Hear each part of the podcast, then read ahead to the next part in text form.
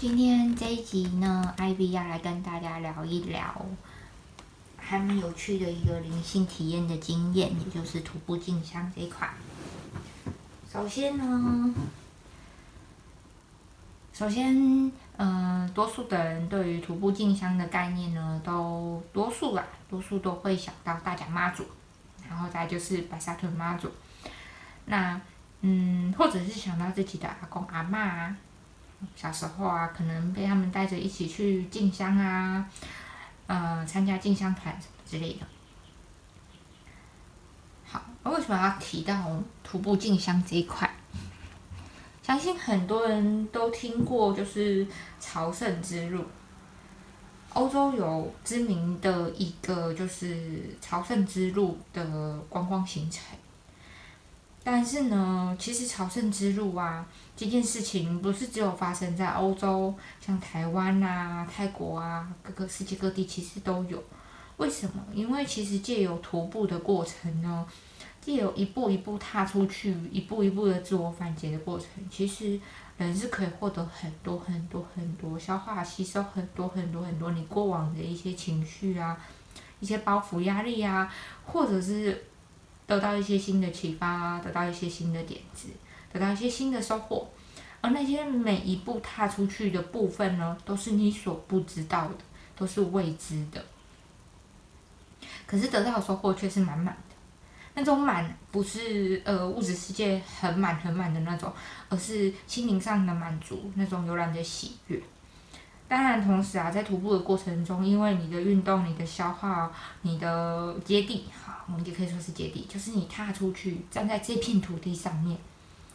跟这个地球好好的接触，而不是只是待在家里跟室内空间的这个过程中，其实，其实你会感受到很多不同的新鲜事物，或者是旧有的事物一起来的。好。那我先来分享一下我过往就是呃徒步进香的过程好了。当初会想要参加白沙屯妈祖的，就是呃徒步进香的这个活动，原因是因为嗯在报名导游领队的时候，其实那时候因为我本身虽然是医疗人员，但是因为对旅游业有兴趣，而且加上长期都是在国外自己自助旅行。所以呢，很喜欢有关于文化历史相关的东西，所以后来再回到台湾的时候，也在疫情的期间去把导游领队的考试跟训练全部都完成。那其中有一个让我很敬佩的老师李文瑞老师，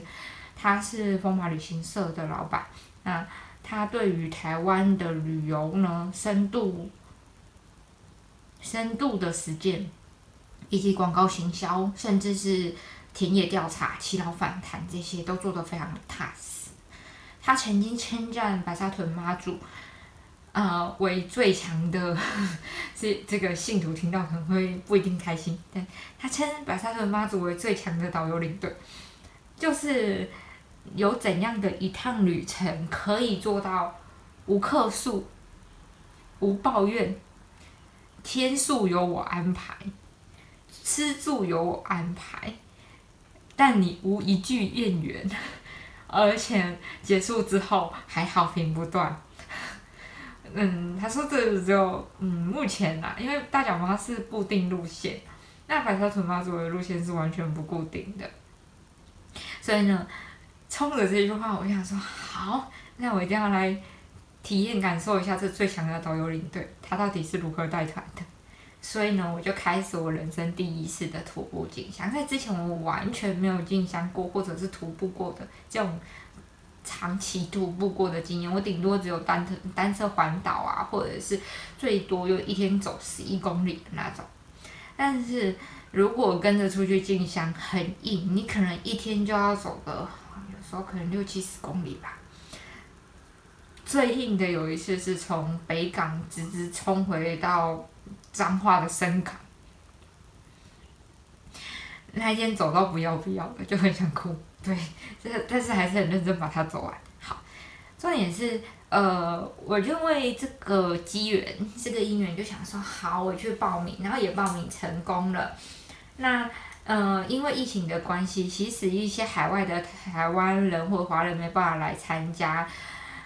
呃，呃，一些台湾人没办法跑出去外面玩，所以呢，人数就加加减减，这第一次参加大概就有将近三五万人了。但我个人不太喜欢走在人群里面，我通常就是会离人群有一段距离。我不太喜欢在人群里面，原因是因为很容易感受到大家的，嗯，就是我比较敏感，我会很容易感受到别人的情绪啊，他的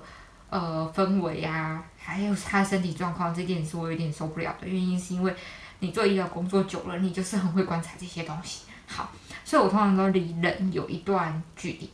那。同时呢，又要努力追上妈祖的脚步，真的，他是用冲的那个跑车，不是不是在说假的。好，所以呢，我第一次报名参加白沙屯的，就是白沙屯妈祖往北港的徒步进香，是在两年前。那时候，嗯，刚从那时候刚从那个，嗯。该怎么说啊？那时候就是正好在做一个地方创生的计划，那也进行的差不多，计划全部都写好了，那就是等等到后续文化局的审核，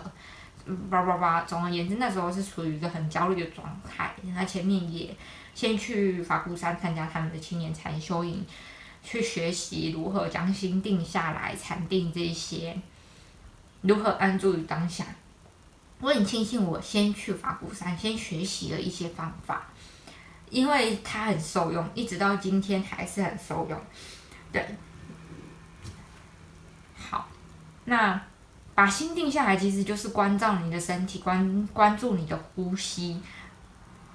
把心拉回来，就这么简单。身在哪里，心心在哪里，身在哪里，身在哪里，心在哪里。就这么简单，但很多时候，多数时候我们做不到。我们通常心不是在未来，就是在过去，很少安住于当下。好，好，那所以呢，在那个当下，其实我是在等一个消息，看我们计划案能不能顺利过关啊，然后叭叭叭之类的。所以呢，参加这次的徒步，第一次参加徒步进香的时候，其实我很意外，因为。徒步进香，我并不是搭游览车的，我是自己全程用走，或者是它旁边会有累了就上车的车子，我就是走累了我就上车休息一下，再继续下来走。啊，如果真的不行，我就骑，真的也没车，我就骑 U bike 那样。可是我得要先说一下，彰化没有 U bike，云林没有 U bike，要到嘉义才有 U bike，所以你只有台中跟苗栗可以骑 U bike。好，那。在这样子的一个过程中啊，嗯，第一次参加的时候，我会烦恼说，哦，我行李要带什么？通常有长期旅行经验的人呢，行李只会越来越少，很少会带多的，除非你要去批货啊。对，那。所以我在国外的时候，其实我的行李通常就是一个十几公斤的包包而已，里面包含我的笔电跟我的单眼，然后已经衣服也没有几套。那天冷的话就当地自装而已，所以没有多少东西。那在这样子一个要徒步进香的过程中，背在身上的每一克都是你的膝盖的负担。OK，好，所以。我把我的包大概控制在十公斤左右吧，那顺便带上滚筒，因为我希望能够在整个过程中好好保养我的脚，不希望它，嗯，不希望它起水泡啦。然后也希望在走的过程中，走一段之后就好好的去调整我自己的整个呃整个身体结构，而不是越走越歪。好，那。所以呢，那时候我连滚筒都带上路了。可是后来，我到北港的时候，我就把滚筒寄回家了。然后我也想说，我干嘛带单眼？所以我在第二次的时候，我就不带单眼了，滚筒也不带了，只带筋膜球。好，那在第一次的时候，我还很烦恼，说除了除了行李的重量之外，我还很烦恼我要睡哪，因为我们的住宿都是。不定的，你无法确定说你要住在哪里，然后他会在哪里停，无无法预测，对，啊，有游览车，有报游览车团的车长小姐跟司机大哥会协助找住宿，所以那个时候住宿特别难去抢。我得老实承认，这两年来我走徒步进香，没有一次是住进去，啊，有有有一次是住到香客大，其他每一次都是睡路边就比较多，嗯。那一个女孩子家，你想怎么睡路边？其实我以前连机场跟公车站我都睡过了，所以其实我想说这应该是不成问题。但在台湾睡路边有一个困扰，就是有蚊子，还有安全问题，你要思考哪个地方比较安全才能睡。然后，呃，还有防寒的部分。那我出门在外，我没有背帐篷，我也没有背睡袋，我就一一块很像是野餐垫的布。然后，呃，雨衣，因为你在骑机车的时候就知道，有时候很冷的时候你会拿雨衣起来御寒嘛。那羽绒衣，还有一般外套，有一点防风效果的，这就是我的这个就是在外餐风露宿的时候躺的设备。那这时候纸板很重要，就是当你在停下来的时候，去拿到一块纸板，然后铺在下面。去预避免那个寒气冲上来，其实是很重要啊。另外还有人会担心说，那洗澡怎么办？其实洗澡呢，刚开始我也会呃部分烦恼这个问题。后来我发现我多虑了，就是每当你真的需要洗澡的时候，它虽然会有沐浴车随行，可沐浴车通常开放的时间不一定很多，那你停。住的时候呢，其实会有一些洗澡空间的开放，像某些香客大楼，它虽然没有开放住宿空间，但它有开放可以洗澡的。那甚至像北港的话，它游泳池会开放，还有有些民宅它也会开放他们的呃浴室给香客使用。嗯，在嗯，在白沙屯妈祖的信徒，他们称自己为香灯脚，给香灯脚使用，然后。在这个过程中呢，我就发现到，其实你所需要的这个宇宙都帮你准备好了。你就想说哪有这么好？呃，不是哪有这么好，而是其实你需要的不多，但你需要的这个世界本来就帮你准备好了。所以要搞清楚什么是你需要的，什么是你想要的很重要。这在进香的过程中是更重要的原因，是因为会有很多人喂食你。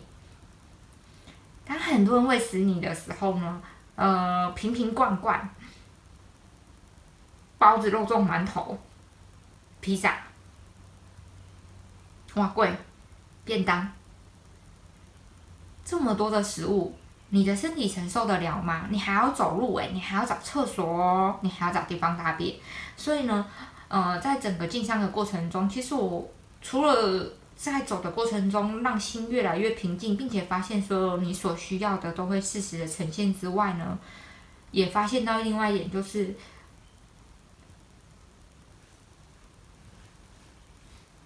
很多时候我们需要的并不是那么多，对，尤其是呃像结缘品，有些人会拿了一堆结缘品，然后四处发放，或者是拿回家呢。啊，因为我过往旅行的经验，我是知道我自己的个性，我连买给自己的纪念品都很少了，因为每一刻都是背在自己肩上的重量，所以呢，我就选择我不要拿那么多，或者说只取我需要的，或真正真正需要，就是真的因缘出现在你面前的。好，所以呢，这是第一次进香的过程。那那时候，那时候走到北港的时候。呃，稍微睡了晚之后，第二呃，他通常是晚上十二点多就出发了，再熬夜开始狂走。第一次那一次很崩溃，就是他是一口气从北港冲回到深港的。呃，那一次我有遇到一个状况是，你在搭呃，有时候他会有一些车子是累了就上车。那次是有遇到，就是会乱摸人的事啦。那当下就会非常生气，因为想说，而且对方又不承认，那当下会非常生气。可是后来定下来，就想说，我就直接跟对方说，你的背章上面有号码，你的号码已经被我记下，我可以查出你的名字。请你不要再这样做。那对方就停止。其实下面有警察，我也可以把他拖下去，只是在走的过程中，我只专注一件事，就是去把这件事情完成。至于其他干扰，我不怎么想要管太多。以前你自己的个性是，嗯，觉得正义的啊，就会拼命去做，就搞搞搞得有点像正义魔人之类的。后来就发现，你为什么要花那么多不必要的力气在不重要的人事物？嗯，对。所以呢，我也不重要人事物也消失了。好，那嗯，那一次呢，一直到深港完之后，后来就往上回到白沙屯了。我只记得整个过程中就是。累，走，累，走，累，再走。那沿途的整个风景，不管是稻田的，不管是古迹的，因为我们其实如果下去到园林的时候，园林有很多老宅，甚至到北港那些呢，嗯，老宅子，其实大概都至少有一百多年的历史。巴洛克华克式的建筑，在混合日治时期那时候的木结构。那时候的工艺匠师他们所做出来的嗯作品是非常漂亮的，不管是在民宅还是在庙宇，所以你常常看到那种桌上放着将近一百年的那个香炉，然后呢，你就一边看一边觉得哇好漂亮。这时候旁边还有人可能要跟跟你解释说，哦，那个泥塑是哪个大师。那那个过程中对我来说，是我看的时候，我会觉得那个艺术作品是让我觉得很美丽的。更别提一些田野风光啦，像如果经过西罗的话，那边有一整片的棉花，棉花树，呃，不是棉花，木棉花。那刚好木棉花开，整个棉絮飘下来，洒落在香灯脚的身上，那么光是走过去那个景，你就觉得很美。所以其实我们要的很简单，就是那一瞬间的满足啊，嗯，好，这是第一次，那，呃，再来来讲一下第二次好了。第二次徒步进香的时候呢，这次时间比较充足，那也刚好在一个工作的就是结束的交叉点，有个比较长的时间可以去做进香的动作。那时候。报完名之后上路，第一次是去体验的，而第二次呢，我脑中就一直冒出四个字，但我不懂为什么，在当下是不懂的，叫本质具足。本是本来的本，质是自己的质，具是具备的具，呃，一个具有的具，再加一个人字，足是足够的足。这四个字一直围绕着我，在整个进香过程中，本质具足这句话，直到后来才越来越感受到，就是我们拥有的不只是外在世界，我们内心也是。所以后来很多时候我在辅导，嗯，收到就接到的一些呃，不管是精神科的病人，或者是自杀、忧郁的病人的时候。都会提醒他们说，你内在有力量的。对，那本质剧组其实就是这个道理。你内在有一个很强大的高我，一个精神力量，你要相信自己。有时候你会被小我击败。会被呃外在价值啊，嗯，小我一句话抓取那些外在价值嘛，所以当你的小我在抓取那些外在价值，你的比较分别心那些东西出来的时候呢，那你就开始觉得自己不够好啊，或者是嗯，不不不什么，你一定要有怎样的配备呢，你才足够怎样怎样的什么之类的。那回头想想，当你还是婴儿的时候，你会想这些吗？好像不会，对，所以本质剧组就这样的概念。你自己本身其实就是一个完整的存在了。好，那有些人呢会觉得哦不行啊，我还没有什么，所以我不够完整哦，我我还没有一个孩子，所以我不算是个女人，或者我如果没有一段婚姻，或我们有个房子，或我们有个车子，这些外在价值，但是这些东西都是比较出来的。如果今天在一个战争的过程中，或者是一个地震瞬间的一个无常出现的时候，特别有这个体悟原因，是因为后来在听一些九二一就在现场的前辈分享的时候，就发现其实无常来的很突然，呃，在那个当下，这些东西其实也都不算什么，能够让你在那个当下存活下来的，或者是能够继续走下去的，也就真的就是那个本质剧组，也就是自己啊，那些你带不走的。在地地震中淹没的，不管是房子，我记得那时候一个前辈分享说，他是他算是以社工的社工督导的身份进去到灾区的。他提到说，当他要进去救灾的时候，他看到有一个现场，他愣住了。那个现场就是有一个人，他开了一台冰室，要从家里面赶快冲出来，结果他来不及，他就跟着那个车子被呃。他倒下的房子切成两半，其实他可以不用去开那台车子的，他肯定有机会出来，不过也没关系，嗯，就是走了就走了，他还有下辈子再做一个不同的选择，对，那，嗯，回到本质剧组这句话，所以在第二次我开始进行就是进香的时候，我这次撑比较久，因为第一天是最硬的。第一天呢，要从通宵，从通宵不是不是啊，也对，要从白沙屯出发，然后一路从半夜一直走走走走走走到天亮，天亮天亮完之后再走到晚上，然后你才能休息。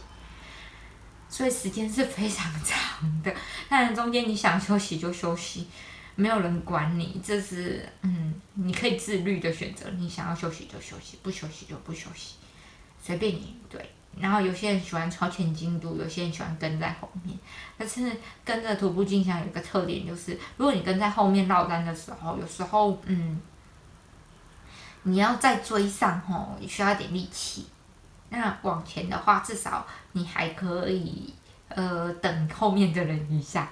那如果是后面要再追上的话，交通工具啊，因为有时候会在乡下，所以交通工具啊。不一定有脚踏车，你要用走的。那搭便车呢？大家也都往前冲了，嗯，所以那时候第一天比较完全都没有休息跟打瞌睡，就一路一直走走走到天亮，走到四五点。那到四五点的时候就，到四五点的时候就呃。有偷偷的换脚踏车，然后再继续往下骑，骑骑骑骑骑到大甲的时候，那边有个运动场，就在那里铺开毯子之后，好好的休息，小小憩一下之后，再继续往前进。对，那第二次的经验呢，也是挺特别的，就是第一次我还有跟一些人聊天，第一次那时候。有遇到一个蛮有趣的阿妈，她本身是嗯原住民，然后她每次都会从花莲台东那边、花东那边过来参加，原因是因为她在第一次呃参加的时候啊，跟同团的人就变成好朋友，就会以一世成主顾，每次都会回来。她是柴群哦，在这个地方她觉得有归属感、有欢乐感，所以她不断的回来那样。而我则是每次在这里，我都会这个活动或者是这个徒步的过程中，我都会得到一些体悟，所以我在不断的参加。那有些是有求于妈祖，或者是呃他希望能够走这项徒步为家人祈福，都可以，其实没有什么一定，有愿就有利嘛。那我个人就是希望能够体验感受其中，那中间得到有怎样的功课，其实都 OK。得到怎样学习都 OK，好，所以你就继续走走走走。这一趟的话呢，其实比较搞笑的是，我那时候后来在追的时候，我骑 U bike 骑去彰化，可是彰化已经跟前年不一样了，U bike 已经从嗯 U U bike 已经出厂了，改成电动绿色的电动单车，所以很尴尬的，我 U bike 骑到了鹿港，然后找了小爱去住宿。小爱是鹿港很知名，在做在地创生的团队，找小爱去住宿，然后，呃，住宿的时候呢，就有接到电话提醒说要还 U bike，但是我那时候很难还，所以我第二天早上就骑了 U bike 赶快冲回去台中还完之后，然后呢再往下追，往下追到呃，往下追到那个，我记得那时候是在普盐，普盐那边，再继续往下追，普盐完追完之后，再继续往下追到西罗，西罗再切过去，西罗再切过去，然后一直到了一个一间叫奉天宫的地方。那当下就会一直猜说，嗯，妈祖到底会不会转弯呢？他如果转弯的话，那我追到这里，我要继续往前追吗？很幸运的是，他没有转弯，他也在这里停留了。那刚好我是提前到这里的，所以我第一次难得的我住到了香客大楼。对，因为当下我就想说，好，我不要再追了。那他如果往前就往前吧，我先入住香客大楼。就没想到他在这里就是停教，然后助教决定在今晚在这边休息，那是去年的体验。那一样就是下去到北港进香完之后，进香其实进香是指说白沙屯妈祖的，就是香担主们他们会扛着百年的香火。一直到北港，然后到北港的，就是朝天宫那边，然后去取北港的百年香火，然后再一路扛回去，这样子的一个文化传承。其实这整个过程中，你仔细看，它很像是一支军队在行进。我们如果仔细看整个台湾的民俗文化。呃，可以说是漳州、泉州、闽南客家带进来的这些民俗文化，会发现到其实很多是呃中国传统文化的一个延伸，只是他把它道教把它变成偏向宗教的这个仪式跟行为，包含进香的时候啊，我们都要嗯该怎么说？搂背就是如果呃妈祖停教或助教的时候，去跟他他去跟他请个安。然后才可以去休息，这样子，这个动作其实就很像是军队军营里面，呃，驻扎的时候，跟你的上级长官报告一下。还有兵将，呃，去进香的过程中，多数的人都会选择报名，因为报名他会上表文书，上表文书中就会提到你有参与这一次的活动，那。他就会派所谓的兵将、兵马在旁边保护。所以兵将呢，其实也是采取像过往中国传统历史里面中那个军队的行进模式的概念。所以在兵将的保护之下呢，一起下去完成一个任务完之后再回来。所以如果你仔细看这整个仪式过程，就会发现到它其实跟军队的行进是非常相似的，包含就是姿势啊，或者是其他的。好，更别提那个王爷信仰了。王爷信仰跟这一块也是非常相似的。好，那我们回到嗯第二次的进香。好，这两次的进香过程中呢，我体悟到很多，的就是其实我需要的不多。还有呃，当你走出去的时候，很多事情就发生了。那些事情，不管是好的坏的，你就是走着走着，你就摸着石子过河，你就经历完它了。有些人会觉得他走，嗯，就跟着妈祖走是越走越顺。其实这就有点像过程。你在家里面窝着，或者是你在你卡住的地方窝着的时候，很多时候你会越卡越紧，越卡越紧。可当你走出去的时候，你会觉得，呃。走着走着，路就走出来了。这就很像是最近离世的法鼓山创办人，他在对峙白简里面中，其中有一个有一个有一句就是以发展对峙封闭。所以走这件事情其实是很重要的。古时候的哲学家喜欢走路，而禅宗也喜欢走路，只是他们走的比较慢一点。对，然后各种宗教其实他们本身都有像是走路这样子的一个。部分不会只有坐着，或者是不会只有僻静而已。嗯，好，那在衣食住行的部分，我好像都讲差不多了。衣衣的部分说一下好了，我通常会带大概两三套衣服，然后沿途可以洗就洗，然后直接现场晾干。那裤子的部分的话，就是能穿就尽量一直穿，穿到后面受不了的时候再洗。所以裤子会有两件，一件就是平常睡觉的时候换上比较宽松的，一件就是走路用的裤子。有些人会觉得一定要穿健走裤，那其实穿什么裤子随人，没有要一定限制什么。像之前在走过程中，就曾经有个阿姨说啊，你穿这裤子不及格。我内心想说干你屁事。然后，嗯。有些因有些人喜欢穿健走裤没有错，可是健走裤你走到有一个很多蚊虫的地方，你不不就被叮的不要不要，你还走得下去吗？那我就个人是喜欢穿牛仔裤，因为牛仔裤耐磨，很多时候我会席地而坐。但是你席地而坐的时候呢，嗯，不平的路面啊，柏油路啊这些都会磨裤子，你健走裤一下子就被磨坏。可是你行走在外，哪里这么多平坦路面？哪里这么多，就是一个可以让你垫在屁股下面的东西很少啊，所以呢，久而久之，牛仔裤就变成我习惯穿的一种，就是在健走过程中或者在徒步过程中会使用的一个衣物。其他的话，像是薄外套，薄外套很好用的原因是一它可以防晒，二它可以防风，三它可以防炸。那些鞭炮跟呃烟火啊、烟花啊那些就比较不容易用到，然后它也可以就是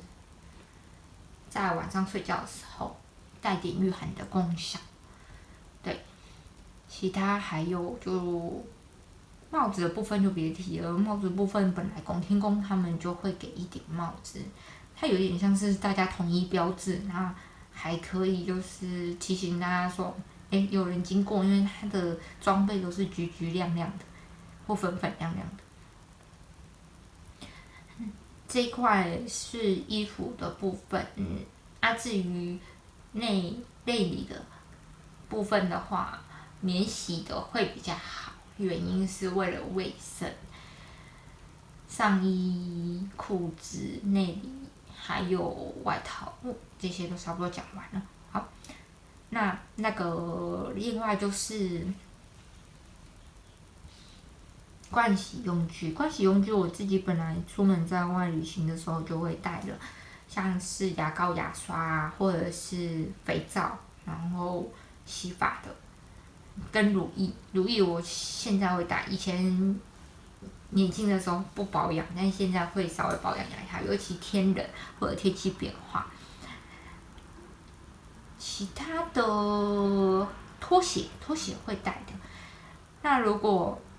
一盘一般在徒步进香的时候，我会选择穿鞋子取代拖鞋。有些人喜欢穿拖鞋走，那那也 OK 啦。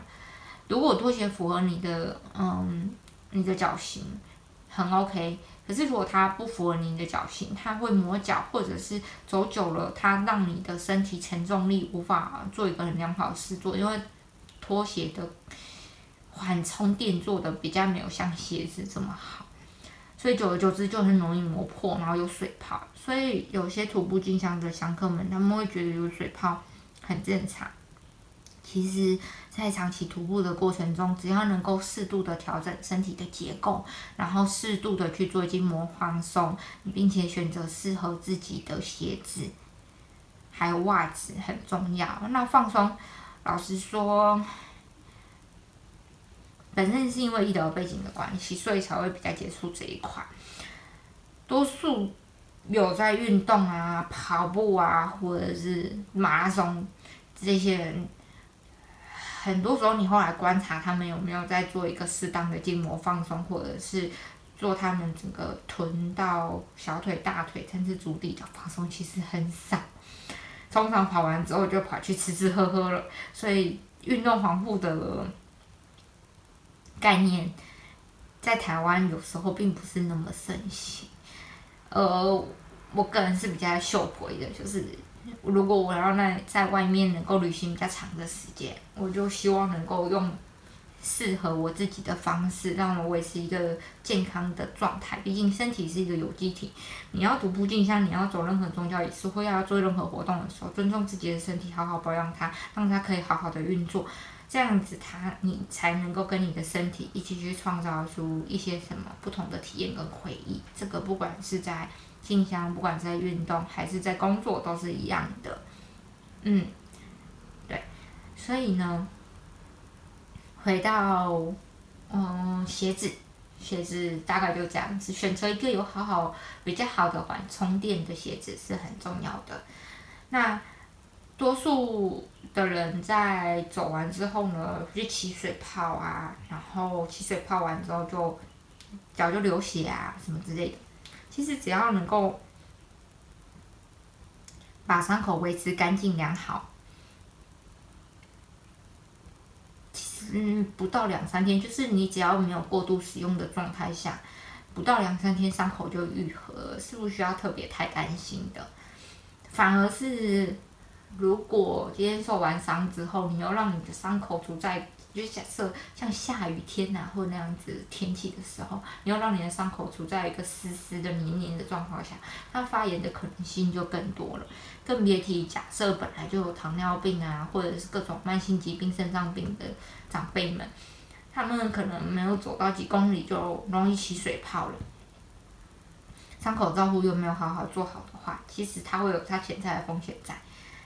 那如果你自己不把自己认真好好照顾好，那祈求神灵的帮助，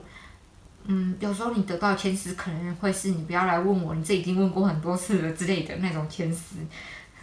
好，嗯，这是两次徒步进香的经历。那因为在过程中得到很多人的帮助，所以其实后续也有调整自己的工作跟生活，呃，就是生活。人生安排会觉得哦，嗯，我每次都是收到这一些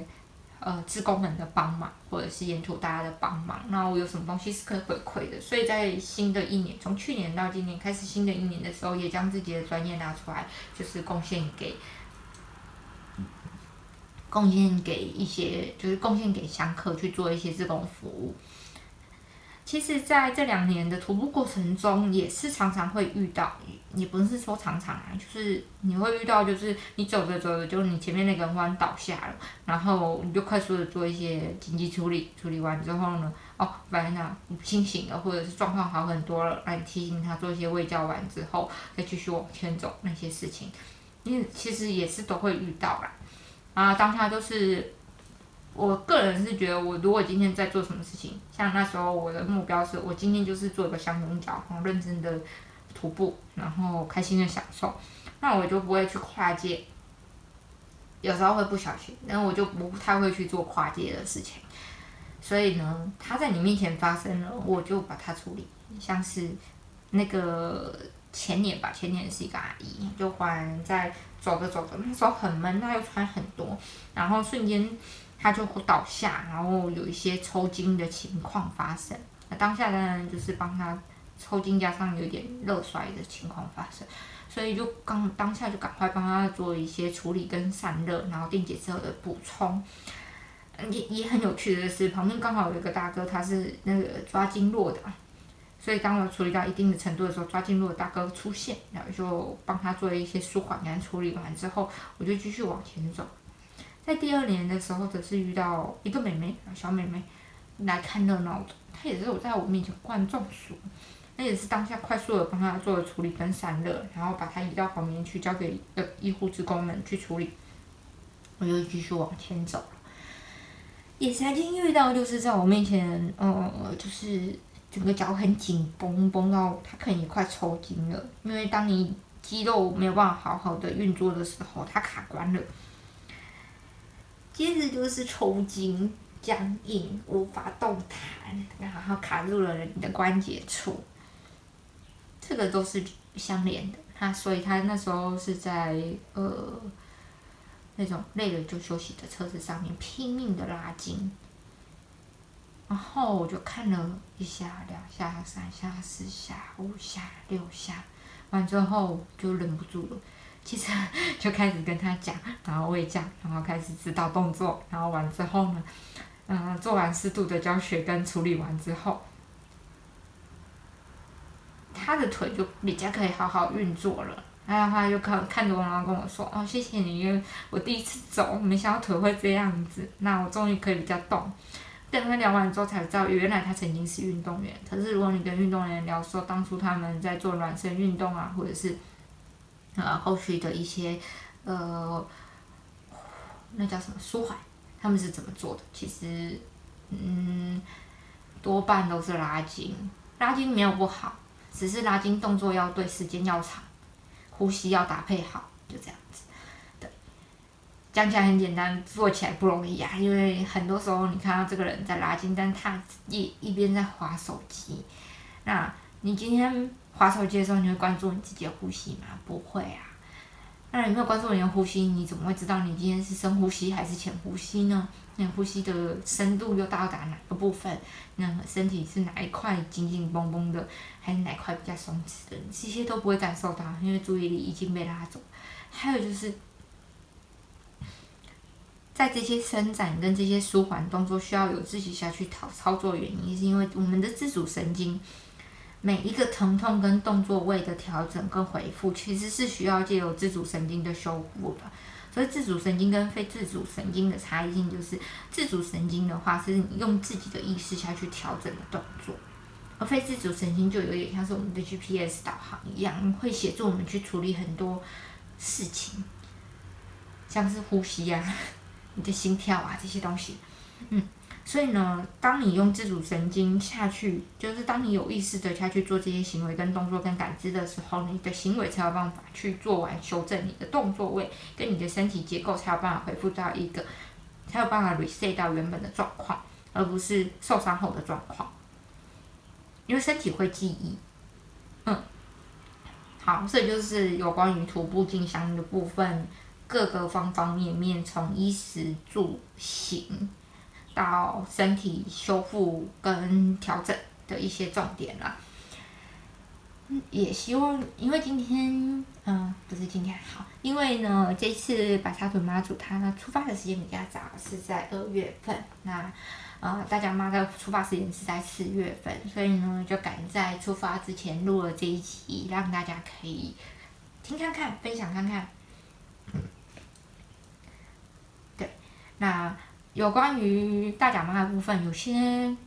有些人会觉得，哦，哦，我是白沙屯的，我是大甲妈的，啊，那个比较政治化那个。其实，如果如果你如果你发现到分别心出来的时候，你同时也会发现到分别心由何而来。其实妈祖就是妈祖，他没有分什么白沙屯或大甲妈或什么什么之类的，都是一体的。所有的宗教其实都在教育人为善，以及四海一家。而那些分别跑出来的时候，其实有时候是我们的小我在抓我，或者是别人的一些言语正在漂浮着，而你把它抓取当成你自己的。如果你要对一个人好，有分他是谁吗？就是，呃，这个有点扯到小乘佛教或大乘佛教。反正重点就是，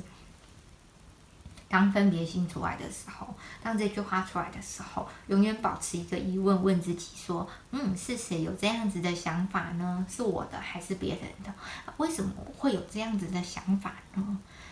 所以，当要跳下去一口气批评一件事情的时候啊，或评断的时候，这时候先踩住，先思考一下。这对我们会有很多很多的帮助，原因是因为你周围的纷乱其实是由自己创造出来的。万法唯心造这句话不是没有道理的。当你真正测试、实验、实证下去之后，就会发现到，越能够平静平稳去面对一切的人，他的心越平静；越喜欢兴风作浪的人，越发现，嗯嗯，他他内心小剧场很多。对，所以。都可以祝福他，嗯，好，也祝福大家。那这集的节目看一下，好，今天录了四十几分钟，今天这集的节目就到这啦，嗯，那下一次的话，来分享一下到山里面打禅期的过程。好了，后面后续会陆续的分享，就是之前在海外旅行啊，像是在辽国旅行啊，或者在呃西北旅行，在各个佛库啊，或者是在各国的青旅下去做幻术这些经验以及感想给大家。嗯那祝福大家兔年都可以平平安安、健健康康的，然后内心可以保持平静喜悦，可以感受到不同的样貌，就这样子。嗯，拜拜。